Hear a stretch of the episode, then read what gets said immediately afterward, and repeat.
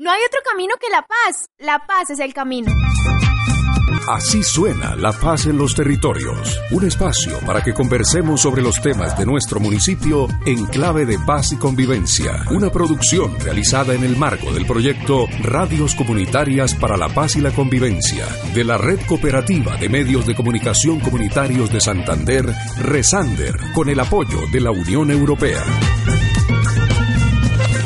La Red Cooperativa de Medios de Comunicación Comunitarios de Santander Resander y esta emisora presentan Así suena la paz en los territorios, una iniciativa que promueve el diálogo ciudadano para la construcción de una cultura de paz y convivencia, con el apoyo de la Unión Europea. ¿Quiénes controlan la frontera? Pues lo ideal serían los representantes de los dos gobiernos, las fuerzas de seguridad.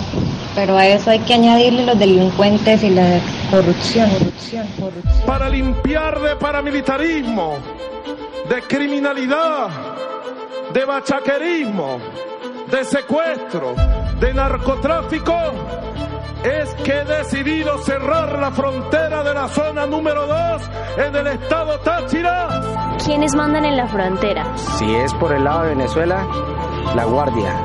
Y si es por este lado, el ELN y los paramilitares. La Guardia Nacional es la gente más corrupta que puede haber aquí en Venezuela, para mí. ¿Y que hacen? ¿Aceptan sobornos? Claro. ¿Y eso lo sabe todo el mundo o qué? Ah, eso lo sabe hasta un bebé de tres años. La Policía Nacional está ejerciendo sus patrullajes, los vemos es en las trochas de Juan Frío, pendiente del contrabando, a ver de qué se pueden pegar. Que la policía aquí en la frontera se ha dedicado más al contrabando, a estar pendiente de los contrabandistas que de los ladrones. Yo que vivo cerca aquí a, a la frontera, puedo ver ese flagelo. Se paran, es a mirar qué contrabandista pasa para ver qué le, qué le dan. Y eso sí, molestan a los motociclistas, pronto no tienen un papel, ahí también le sacan plata. ¿Qué están causando estos grupos alzados en armas que controlan la frontera entre la población? Bueno, pues causan zozobra, inseguridad, eh, malestares, causan mucho atraso, puesto que nadie se atreve a fundar empresas por aquello de los atracos, de las vacunas. ¿Por qué cree usted que estas personas deciden unirse a estos grupos armados? Porque no hay trabajo. No es que por medio, si uno pertenece a un grupo de esos, uno gana plata, ya sea en las vacunas, ya sea en los trabajos que ellos hagan. Bueno, porque quienes conforman y dirigen los grupos le ofrecen oportunidades económicas que le permiten subsistir y destacarse y ganarse un respeto, pues por aquello de, manejar armas que infunden miedo y por lo tanto un control en la sociedad. La crisis es la misma base de, de contrabando, pero el de la rosca del gobierno. La gente pasa contrabando porque los mismos grandes oligarcas tienen mucha gente trabajando. No es que uno quiera ser contrabandista, es que la situación nos lleva hasta allá. Hoy presentamos La Frontera Cuenta, segunda parte. Aquí es todo diferente,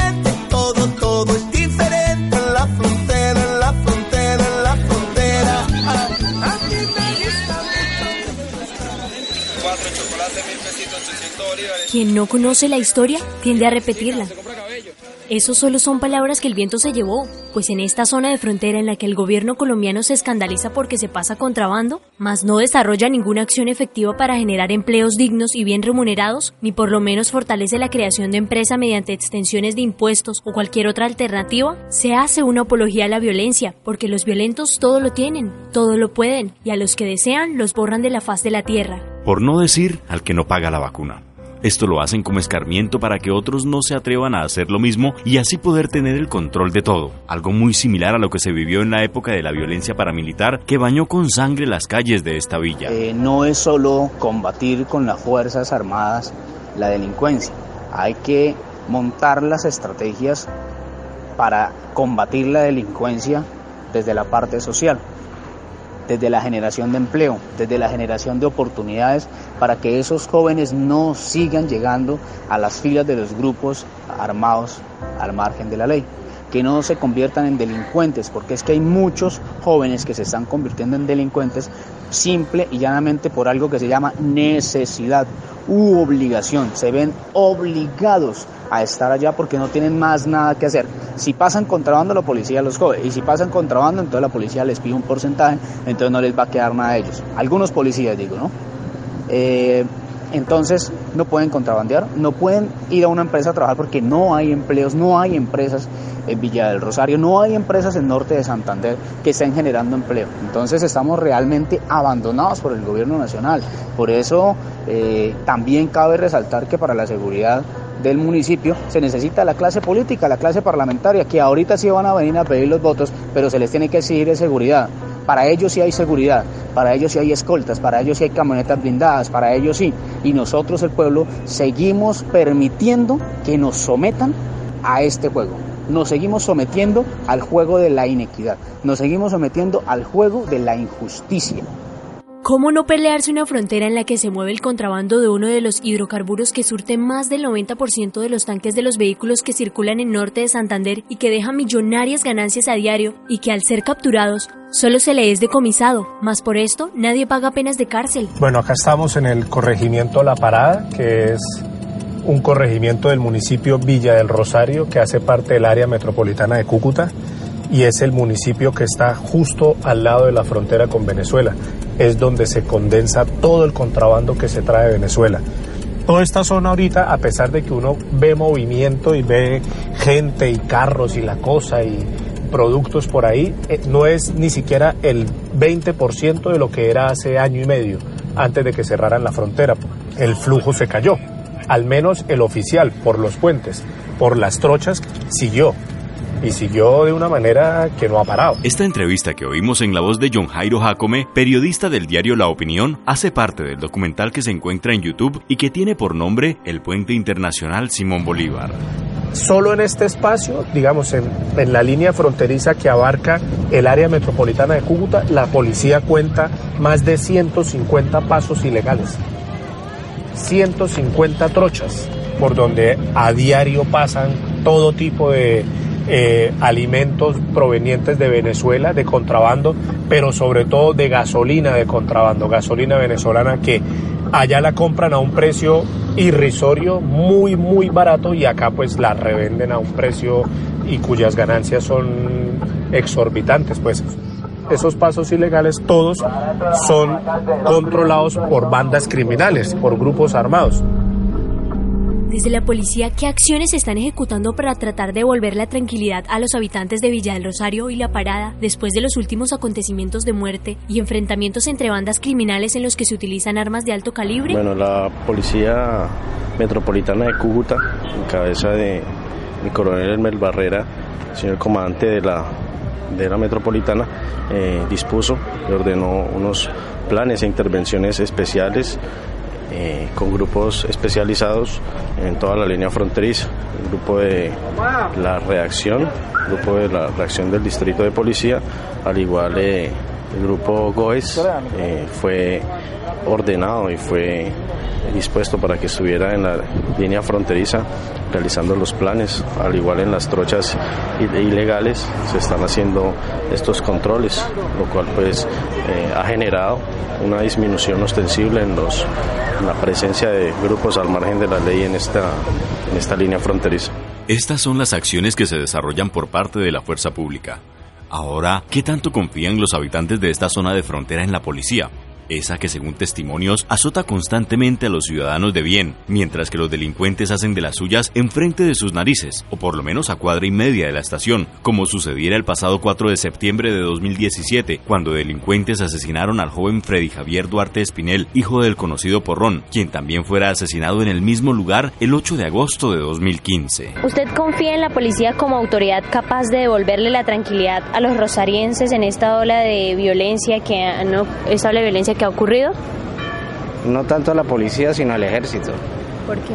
En la frontera debería permanecer el ejército, tanto en las trochas como en el puente. En los puentes que, que hay, que hay, ¿qué? Que hay frontera. A donde hay ejército, pues es mucho mejor que la policía, ¿no? ¿Usted confía en la policía como autoridad capaz de devolverle la tranquilidad a los rosarienses ante la ola de homicidios y enfrentamientos entre los grupos armados? Bueno, pues yo sí confío porque tienen la preparación y los recursos para cumplir. Eh, lo que no confío es en las leyes colombianas que no están implementadas para proteger a la población. O sea, la policía investiga, captura a los delincuentes y, y los jueces los dejan en libertad. Por eso desmoraliza a los policías y a la misma sociedad. De acuerdo a la pregunta que si confiamos en la policía para que devuelva la seguridad a los rosarienses, cabe decir confiamos en un 70% de la Policía Nacional para devolver la seguridad a los rosarienses. ¿Por qué en un 70%? La Policía Nacional está ejerciendo sus patrullajes que de una u otra manera se dejan ver en la salida, la trocha de los patios. Le llamamos la trocha ya de primero de mayo a salir abajo. Allá hay cuatro y seis policías a las 7 de la mañana pidiéndole documentos, posiblemente partes a las personas que salen a trabajar. ¿Por qué a las 6 de la noche no están allá? ¿Por qué en el transcurso del día no están persiguiendo mejor a los delincuentes? O en su efecto, los vemos es en las trochas de Juan Frío, pendiente del contrabando, a ver de qué se pueden pegar. Respeto a, a los policías que hacen bien su trabajo, pero también hay que señalar a los que lo están haciendo mal, a los que están es detrás de buscar beneficios económicos y perjudicar a las personas que estamos trabajando. Entonces es necesario empezar a cambiar ese chip, empezar a cambiarle la mentalidad a los policías que no deben estar atacando es a la población civil que sale a trabajar, sino que deben perseguir a los delincuentes, por favor. Entonces es necesario que el alcalde Pepe Ruiz Paredes se ponga los pantalones, se ponga la correa y salga, por favor, a ver qué es lo que sucede. Se siente con la Policía Nacional, con el comandante de la Policía Nacional en Villa del Rosario. Hay que hacer un precedente a nivel nacional. Por eso es que los rosarienses no confían en un 100% en la Policía Nacional. A dos, a cuadra y media asesinaron hace días a un joven ahí en la Virgen de Fátima. ¿Y la policía qué pasó? ¿Dónde estaban los policías? A cuadra y media la estación de policía. Eso es no tener seguridad en el municipio, por favor que la policía aquí en la frontera se ha dedicado más al contrabando, a estar pendiente de los contrabandistas que de los ladrones. Yo que vivo cerca aquí a, a la frontera puedo ver ese flagelo. Se paran es a mirar qué contrabandista pasa para ver qué le, qué le dan. Y eso sí, molestan a los motociclistas, pronto no tienen un papel, ahí también le sacan plata. Deberían fijarse más en los ladrones, en, subir a las lomas, entre grupos allá subir y mirar qué es lo que está pasando y controlar eso y no fijarse tanto en el contrabando, aunque también es, es real, ¿no? Y existe, pero pues hacerlo uno sin dejar de hacer lo otro. Gracias a Dios por nuestros servidores los policías y que como toda institución pública hay corrupción, pero no son todos. Esta es la opinión de los habitantes de esta zona de frontera. ¿Cuál será el final de esta película? Veremos cómo los enfrentamientos entre grupos alzados en armas destruyen nuestra tierra y la vida de muchos seres humanos, o veremos una policía dispuesta a ejecutar acciones para prevenir el fortalecimiento de la economía de estas mafias. Veremos un Estado con presencia en la frontera no solo para pedir votos ahora que se avecinan las elecciones a Cámara y Senado, sino para ejecutar programas sociales que incentiven la creación de empleo? ¿O veremos cómo los vendedores informales colombianos se enfrentan a los venezolanos inmigrantes que han llegado porque les están quitando la posibilidad de sustento para sus familias? ¿O por fin veremos la reapertura de nuestra frontera, el intercambio comercial sano que durante muchos años se vivió? Como decía el abuelo, amanecerá y veremos. Viene bajando el obrero, casi arrastrando sus pasos por el peso del sufrir. Mira que mucho ha sufrido. Que pesa el sufrir.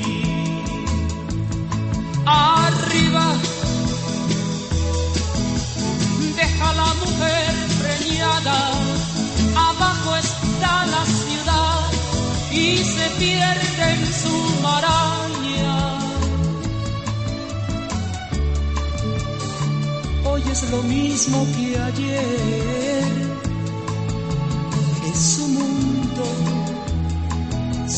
mañana. No hay otro camino que la paz. La paz es el camino. Así suena la paz en los territorios. Un espacio para que conversemos sobre los temas de nuestro municipio en clave de paz y convivencia. Una producción realizada en el marco del proyecto Radios Comunitarias para la Paz y la Convivencia de la Red Cooperativa de Medios de Comunicación Comunitarios de Santander, Resander, con el apoyo de la Unión Europea. La Red Cooperativa de Medios de Comunicación Comunitarios de Santander Resander y esta emisora presentaron Así suena la paz en los territorios, una iniciativa que promueve el diálogo ciudadano para la construcción de una cultura de paz y convivencia, con el apoyo de la Unión Europea.